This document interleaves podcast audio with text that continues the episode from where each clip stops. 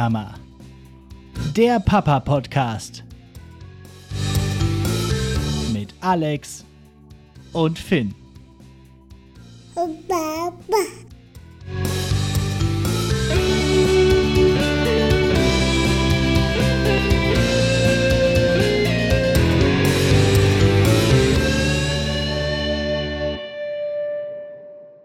Jo, und damit herzlich willkommen zu Nicht die Mama, dem Papa-Podcast. Ich bin Alex und seit 514 Tagen Vater von Finn. Und anders als über 95% der deutschen Papas bin ich es, der seit der Geburt meines Sohnes nicht mehr arbeitet und so die traditionelle Rolle der ersten Bezugsperson übernimmt. Tja, und liebe Hörenden, diesen Satz habe ich nun tatsächlich das letzte Mal gesagt, denn vor etwas mehr als einer Woche endete mein Sabbatjahr, was bedeutet, dass in etwas weniger als einer Woche die Maloche wieder losgeht. Zeit, nun also einmal zurückzuschauen, sowie einen kleinen Ausblick auf die Zukunft zu geben. Zuvor aber noch die Begegnung der Woche. Und die ereignete sich direkt vorm Haus, als Finn und ich vom Sonntagsspaziergang zurückkamen. Also, wir haben eine Tiefgarage, wo aber in Ermangelung eines Kfz der Finderwagen geparkt wird. Die Tiefgarage betritt oder besser gesagt befährt man über eine Rampe. Da ist oben ein Schalter, den man mit Schlüssel betätigt und dann öffnet sich unten elektrisch ein Tor. So, und dann fährt man die Rampe halt runter und nach einer Zeit wird das Tor automatisch wieder runter. So. Soweit verstehbar? Gut.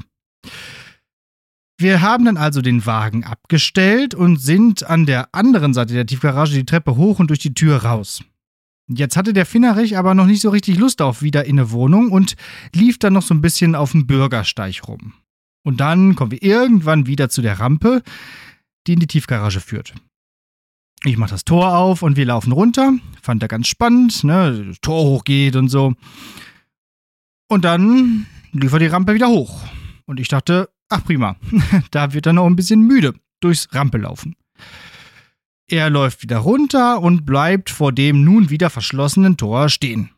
Dann habe ich das Tor wieder geöffnet, quasi so Simsalabim, Sesam, öffne dich mäßig. Und ja, er geht nochmal durch und bevor sich das Tor wieder schloss, ging er aber wieder hindurch und wieder die Rampe hoch. Ganz toll. Ja, und dann zeigte der clevere Bursche schon auf den Schlüsselschalter mit dem man das Tor hochfährt. Er hatte also gecheckt, dass man dort das Tor aktiviert. Und ich dachte, ach cool, dann darf er jetzt noch einmal das Tor öffnen, so als Abschluss sozusagen. In dem Moment öffnet sich ein Fenster irgendwo am Haus und eine, ich vermute, 70-jährige Stimme erschallt. Ähm, das Tor ist aber kein Spielzeug. Wohlgemerkt, das Tor war bis dahin zwei, in Worten zwei mal hintereinander geöffnet worden. Und ich so, ja, ja, ist ja okay, wir sind ja gleich weg. ja, ähm, zeitnah. Und dann schloss ich das Fenster wieder, weshalb die gute Dame mein, meine Güte, Hauptsache immer erstmal alle verjagen, wohl nicht mehr mitbekommen hat. Nun ja, wir haben dann das Tor nicht noch einmal geöffnet, sondern sind zeitnah Hest nach Hause. Schöne Grüße an die Runter vom Rasen Gesellschaft und ihr neues Ehrenmitglied. Kommen wir denn jetzt also zum Hauptthema.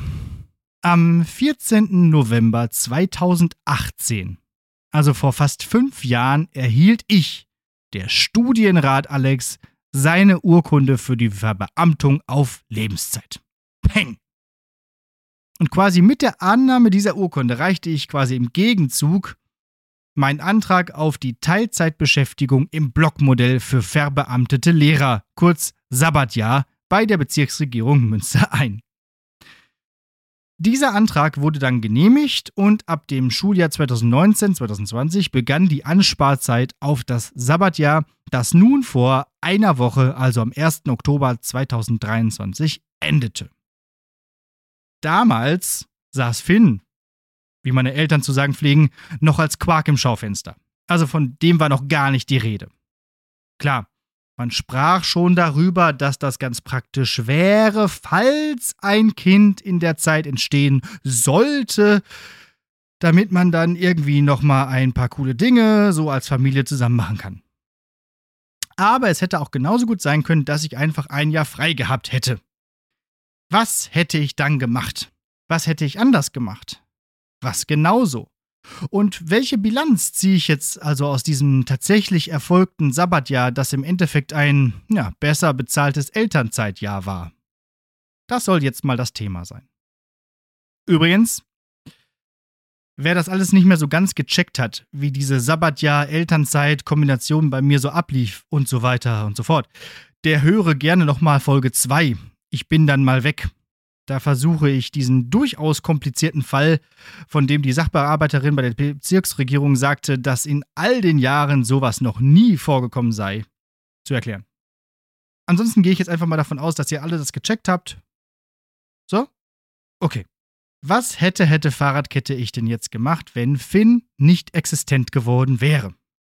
Ganz kurze kontrafaktische Was wäre, wenn Geschichte. Ina und ich wären wahrscheinlich nicht in die USA gereist, sondern irgendwo hin, wo wir noch nicht waren und wo es vielleicht mit Kind zu kompliziert oder gefährlich gewesen wäre. Ursprünglich stand ja auch mal Australien auf der Agenda. Vielleicht hätte man sich auch mal Afrika angeguckt. Sicher. Alles etwas, was man auch mit Kindern machen kann, aber nicht unbedingt mit einem sechsmonatigen Baby. Wir hätten sicherlich auch keine Fahrradtour zum Gardasee oder den Rhein runter nach Berchtesgaden oder nach Venedig gemacht. Nicht, dass das nicht schön war, aber wir hätten uns sicherlich eine etwas größere Herausforderung ausgesucht. Vielleicht hoch zum Nordkap und dann über Finnland und das Baltikum zurück. Ein wenig mehr Action, ein wenig mehr Abenteuer. Da man ja trotz Sabbatjahr nicht nur reisen kann, hätte ich wahrscheinlich noch mehr gezockt als ohnehin schon und wahrscheinlich statt nicht die Mama einen anderen Zweitpodcast neben Lehrersprechtag gestartet oder, weil es die Zeit ja hergegeben hätte, sogar einen YouTube-Kanal. Ich glaube, da könnt ihr also auch ganz froh sein, dass es anders gekommen ist.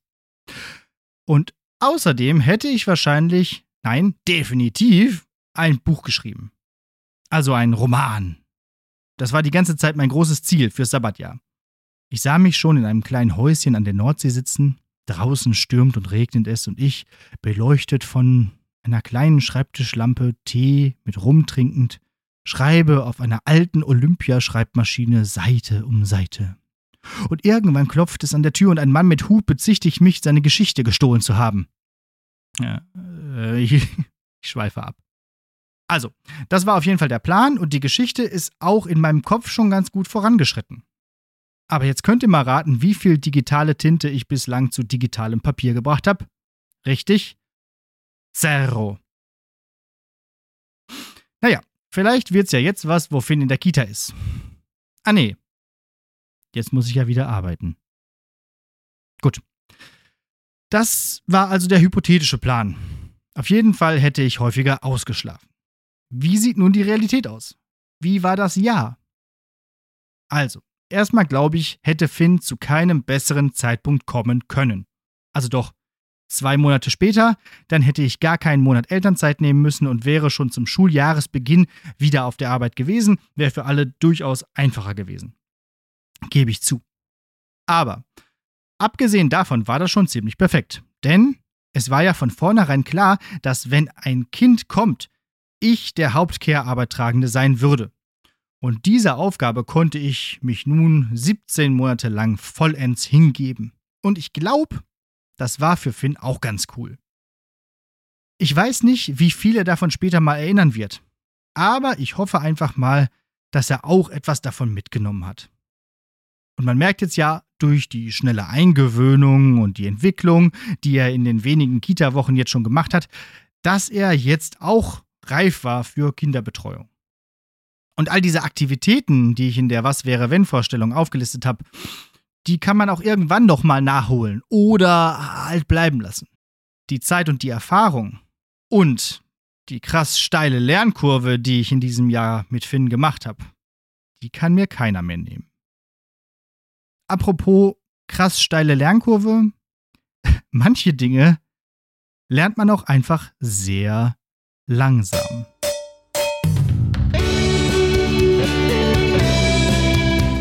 Solid Parenting.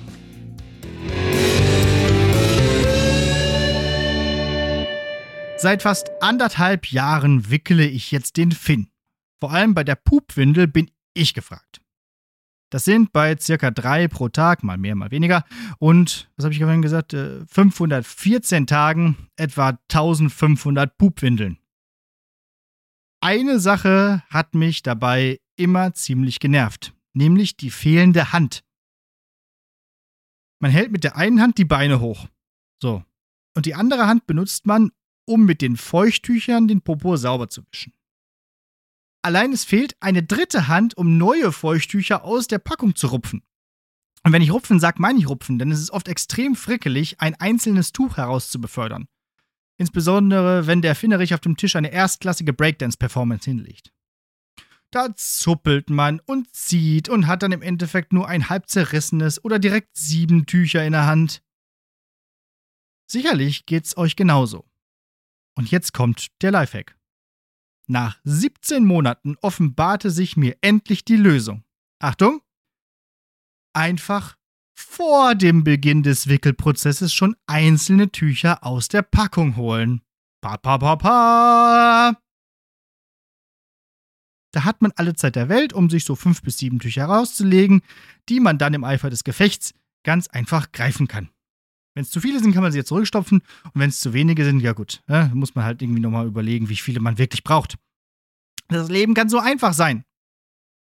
Jetzt fehlt nur noch eine weitere Hand, die verhindert, dass der Finnerich mit seinen Patschehändchen selbst da unten rumwischt. Hm, aber das wollen wir jetzt mal hier nicht vertiefen. Vertiefen wir mal lieber meine rührseligen Empfindungen während des Sabbatjahrs mit Finn. Oft musste ich mir nämlich genau diese großen Gedanken, die ich gerade geschildert habe, aktiv in den Kopf holen, sozusagen mantramäßig in den Sinn bringen. Denn viel zu oft fühlte ich mich während des Sabbatjahrs extrem unproduktiv. Also ich war ja nicht unproduktiv. Ich habe ja ein Baby durchs erste Lebensjahr begleitet. Jeden Tag 300% Dauerfeuer, gib ihm. Aber trotzdem empfand ich oft eine unfassbare Langeweile, die ich ja auch in Folge 4, Lass Abend werden, beschrieben habe. Den ganzen Tag mehr oder weniger zu Hause in Jogginghose rumhängen, fühlte sich für mich, der sonst auf der Arbeit sich ständig neue Projekte ranholte und stolz auf zwölf Stunden Arbeitstage war, echt falsch an. Schlimmer eigentlich noch als im Corona-Lockdown, wo man ja immerhin ein bisschen Homeoffice machen konnte, brauchte ich an so einem regnerischen Märztag, also jedem Märztag, ja nicht mal daran zu denken, irgendwas in Anführungszeichen Sinnvolles zu machen. Und ich hatte ja auch nichts zu machen. Also selbst wenn ich die Zeit gehabt hätte. In dieser Langeweile, in der ich ja trotzdem von morgens früh bis abends vollends beschäftigt war, habe ich dann schon oft Ina beneidet, die arbeiten gehen durfte und so immerhin ein bisschen rauskam. Man wird ja auch rammdösig, wenn man den ganzen Tag nur gaga gaga bu bu bu macht. Zum Glück kam mir irgendwann die Idee mit dem Podcast. Sonst hätte sich mein Gehirn wahrscheinlich einfach irgendwann in Wackelpudding verwandelt. Apropos Wackelpudding.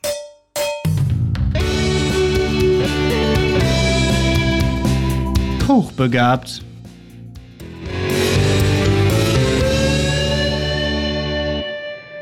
Der Finnwal, der hat Zähne. Und die trägt er im Gesicht. Und außerdem kann er mit diesen Zähnen ganz schön zubeißen. Dass er mir gerne mal in die Nase beißt, habe ich ja schon häufiger erzählt. Auch in den Bauch hat er mir schon mal gebissen. Und dass ich noch alle zehn Finger habe, ist auch nur seiner Gnade zum Dank. Aber, dass er mein Handy-Display kaputt beißt, damit habe ich nicht gerechnet. Guckst du irgendwann auf mein Handy und denke, oh, die Displayfolie hat einen kleinen Sprung. Wie ist denn das passiert? Irgendwas draufgefallen? Und kurze Zeit später hatte Finn das Handy wieder in der Hand und im Mund und beißt einen eben solchen Sprung an einer anderen Stelle ins Display. Naja, wie sagte schon James Bond, sein Name ist Beißer und so verhält er sich auch. Tja. Und nun? Wie geht's jetzt weiter? Nach den Herbstferien geht nächste Woche die Arbeit wieder los. Ich starte mit einer halben Stelle, also zwölf Unterrichtsstunden. In geraden Wochen muss ich Montag und Freitag hin und an ungeraden Wochen Montag, Donnerstag und Freitag. Dass ich nur in Anführungszeichen so wenig arbeite, liegt daran, dass Ina und ich beschlossen haben, dass jeweils pro Wochentag immer nur einer von uns arbeiten geht und der oder die andere zu Hause bleibt, falls Finn mal aus der Kita abgeholt werden muss oder krank ist. Vielleicht kann ich mich ja dann jetzt dem Buch widmen. Wenn es was wird, teile ich euch das natürlich mit. Und natürlich gibt's auch wieder alle zwei Wochen eine frische Folge Nicht die Mama. Es stehen auch schon spannende Gäste in den Startlöchern. Seid also gespannt, was die Zukunft bringt. Ich bin's auch. Tja, und würde ich jetzt empfehlen, dass man so ein Sabbatjahr auch macht? Erstmal ist wegen des Lehrerinnenmangels in NRW das mittlerweile ganz schön schwierig geworden, das überhaupt genehmigt zu bekommen. Aber falls das klappen sollte, würde ich, glaube ich, jedem empfehlen, das zu tun. Gerade auch die jungen KollegInnen, weil man häufig ja irgendwie so äh, denkt, ja, erstmal in dem Job irgendwie lange bleiben und dann irgendwie nach 20 Jahren kann man mal ein Sabbatjahr machen oder kurz vor der Rente oder so. Eigentlich ist es ganz nett, wenn man auch nach dem Ref und nach ja, den ersten Anfangsjahren, die ja doch durchaus stressig sind, mal so ein Jahr Pause macht. Einfach mal rauskommt, nochmal sozusagen einen Schritt zurück, rauszoomen, einmal fokussieren und dann wieder in die Arbeit starten. Also ich würde es empfehlen. Falls ihr die Möglichkeit habt, macht das mal. Am besten wirklich auch, wie ich finde, in diesem 3-4-Modell. Also drei Jahre ansparen und das vierte Jahr dann die Freistellungsphase.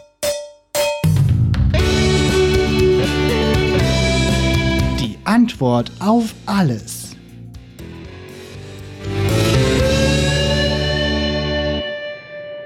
Zum Abschluss noch ein wenig Musik. Ich habe ja schon häufig erwähnt, dass Finn sehr musikalisch ist. Und gerne würde ich diese Musikalität auch noch auf ein höheres Level heben. So Klavier, Gitarre natürlich, Schlagzeug, von mir aus auch Posaune oder Banjo. Kann er alles gerne lernen. Stattdessen hat sich der Herr aber ein anderes Instrument ausgesucht.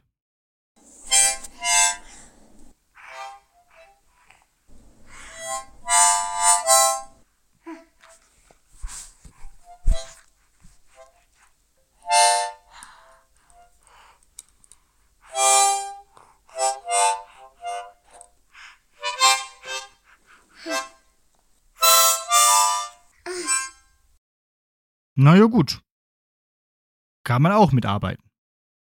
So, und das war's dann auch mal wieder mit dieser Folge Nicht die Mama. Gerne hätte ich natürlich auch hier wieder Feedback. Jetzt ist die Wahrscheinlichkeit nicht so hoch, dass irgendjemand auch kürzlich ein Sabbatjahr gemacht hat oder in Zukunft eins machen will. Aber auch gerne mal hypothetisch, wenn ihr ein Jahr frei hättet, was würdet ihr machen? Oder habt ihr Kritik an dem, was ich in diesem Jahr gemacht oder eben nicht gemacht habe? Dann auch her damit. Das geht über feedback at nichtdiemama-podcast.de, über Instagram, Facebook und TikTok unter at nichtdiemama-podcast, auf X, also Twitter, unter at nichtdiemama-pod und über die Website www.nichtdiemama-podcast.de. Außerdem könnt ihr bei Spotify und Apple Podcasts Sterne vergeben und den Podcast abonnieren. Und bei Apple kann man sogar eine nette Rezension schreiben. Das solltet ihr mal tun. Und auch bei Spotify könnt ihr nun unter der Folge direkt kommentieren. Da stelle ich immer so eine folgenspezifische Frage, die ihr gerne mal nach dem Hören beantworten könnt. Übrigens auch bei allen vorherigen Folgen, also schaut einfach mal rein. Und falls ihr auch noch Interessantes aus eurem Vaterleben zu berichten habt, dann meldet euch doch mal. Dann machen wir zusammen mal eine schöne Folge. Ob direkt vor Ort oder per Zoom, beides möglich. Können wir dann mal gucken. Wenn euch ein Podcast von mir nicht reicht, dann hört auch gerne in Lehrersprechtag rein. Da gibt es jeden Donnerstag eine neue Folge. Das soll es für heute, aber für uns gewesen sein. Danke fürs Zuhören.